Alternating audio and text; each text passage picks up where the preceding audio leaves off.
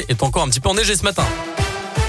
8h30 la météo dans quelques instants justement on va en parler puis d'abord c'est euh, Gaëtan Barlon pour votre scoop info. Bonjour Gaëtan. Bonjour Mika, bonjour à tous. À la une avis au gourmand, c'est l'un des événements de la fin de l'année à saint La soupe des chefs est de retour ce soir. Elle est organisée par le Lyon Club du Forêt. C'est la douzième édition après la petite pause de l'an dernier à cause de la crise sanitaire. En tout 4000 soupes seront servies ce soir à partir de 18h30 sur le parvis du Zénith. Et si vous souhaitez y participer, prenez vos précautions puisque 2000 soupes ont déjà été réservées sur Internet.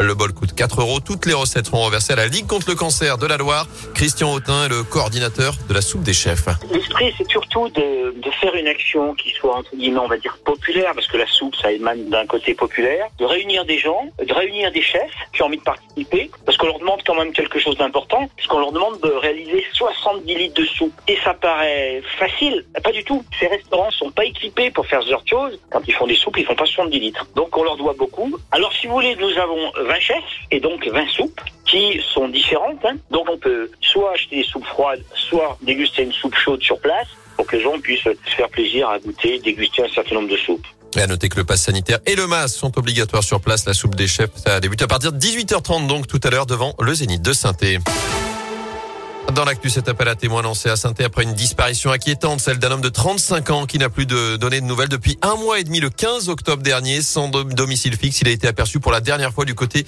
du foyer Renaître dans le secteur de Château-Creux. On vous a mis son signalement sur radioscoop.com. Le secteur médico-social dans la rue. Aujourd'hui, journée de grève nationale à l'appel de la CFDT qui demande l'extension de la prime du Ségur de la santé de 183 euros à l'ensemble du secteur, notamment dans le domaine associatif du handicap et de la protection de l'enfance. Un rassemblement est prévu tout à l'heure à 14h devant la Bourse du Travail. Face à la reprise de l'épidémie de Covid, le CHU de saint s'adapte. À partir d'aujourd'hui, les visites auprès des patients sont aménagées. Elles se feront sur rendez-vous et seront limitées à une personne par patient par jour pendant une heure. Jour J pour Éric Zemmour, le polémiste d'extrême droite de 63 ans, condamné en 2011 pour provocation à la discrimination raciale, va annoncer sa candidature à l'élection présidentielle ce midi dans une vidéo selon son entourage.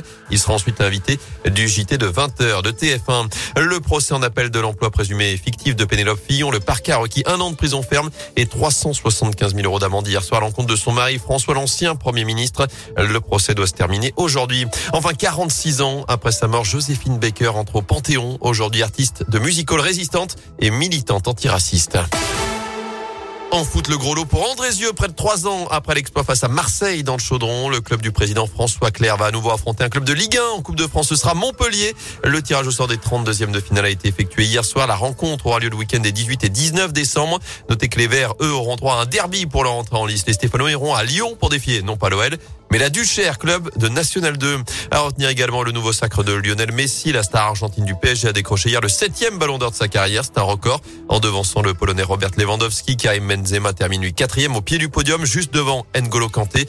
Kylian Mbappé est neuvième. Enfin, moins 5 degrés, 15 à 20 cm de neige, un temps idéal ce matin pour aller skier. Et oui, avis aux amateurs de glisse, les pistes ouvrent aujourd'hui du côté du Bessa dans le Pila après les dernières chutes de neige ce week-end et ce début de semaine. Le col de la Loge avait même ouvert ses premières pistes dès dimanche. Rendez-vous demain pour l'espace débutant à Chalmazel. Toutes les pistes ouvriront ensuite ce week-end avant la réouverture complète de la station. Ce sera le 18 décembre. Merci beaucoup Gaëtan. Je reviens un petit peu sur le ballon d'or. Oui. Je sais pas si vous avez regardé la, cérémonie hier. Pas tout, non. Euh, Messi a fait euh, a milité en fait pour que euh, Lewandowski. Oui, c'est vrai. Ça, il lui a rendu hommage. Par voilà. Et, et, le ballon d'or de l'année dernière en fait. Voilà. Voilà. Donc il a dit, euh, j'espère que il n'avait pas été attribué, on le rappelle. En bah oui, c'est pour ça. Et donc bah en fait il a dit. Il avait tout fait pour. Ouais. Il le méritait et tout, et donc il a il a tout fait pour que. Il aurait pu lui donner un des 7 quoi. Il aurait pu lui ou le couper en deux. Oui. À la limite. C'est bizarre dur.